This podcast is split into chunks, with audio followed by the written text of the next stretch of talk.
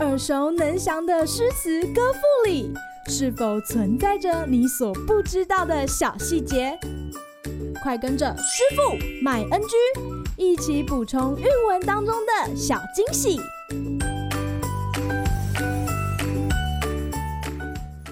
大家好，欢迎来到师傅麦恩居。今天要来和大家分享元稹的行宫。寥落古行宫，宫花寂寞红。薄头宫女在，闲坐说玄宗。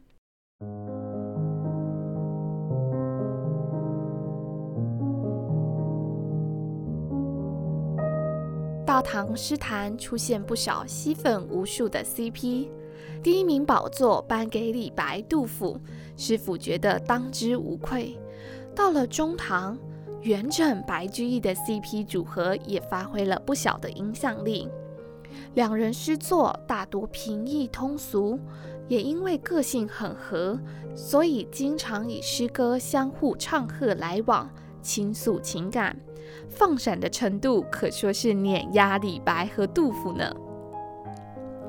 元末明初的文学家瞿佑，他在《归田诗话》就曾经将白居易的《长恨歌》和元稹的《行宫》相比较。他提到《长恨歌》共有一百二十四句，但读者却不会觉得它太长；《行宫》才四句，但读者也不会觉得它太短。这都是因为诗人写作文章之妙啊！这句评论读起来虽然有些拗口，但可以看到瞿佑对这两首诗作的赞赏。师傅认为《长恨歌》读起来不觉得长，是因为它具有故事的起承转合，就好像在看一部电影，从杨家有女初长成，到与玄宗皇帝相知相惜，最后不幸香消玉殒，让帝王神伤不已。至于行宫，看似简短，但师傅觉得它的高妙之处都藏在细节里。今日 NG 点，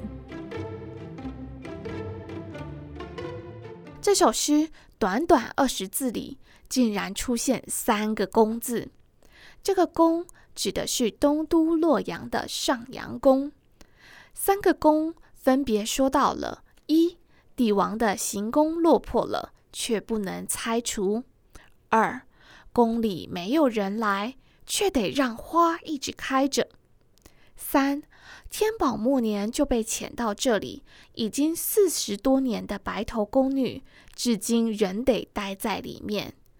繁华落尽后的无限悲凉，将行宫的建筑物和里面的花草、宫女串成相同的命运，值得人掬一把同情泪。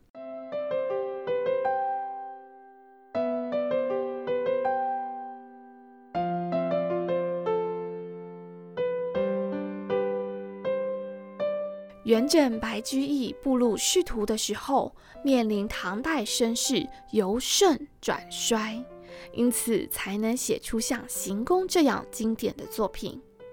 此外，有感于此的两个人，他们还力推新乐府运动，也就是用新的题目来写乐府诗，内容多写时事，目的在于揭露政治腐败，记录社会现实。和汉代乐府的差别，则是无法再搭配音乐表演。先前向大家介绍杜甫的《石壕吏》《兵车行》等作品，可说是这类诗作的先声哦。好啦，今天的师傅麦恩居就到此结束，我们下回见喽，拜拜。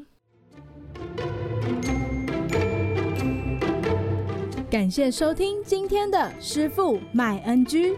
想要了解更多有关韵文的趣味知识，请记得按下订阅键，follow 我们，让你的诗词歌赋不 NG。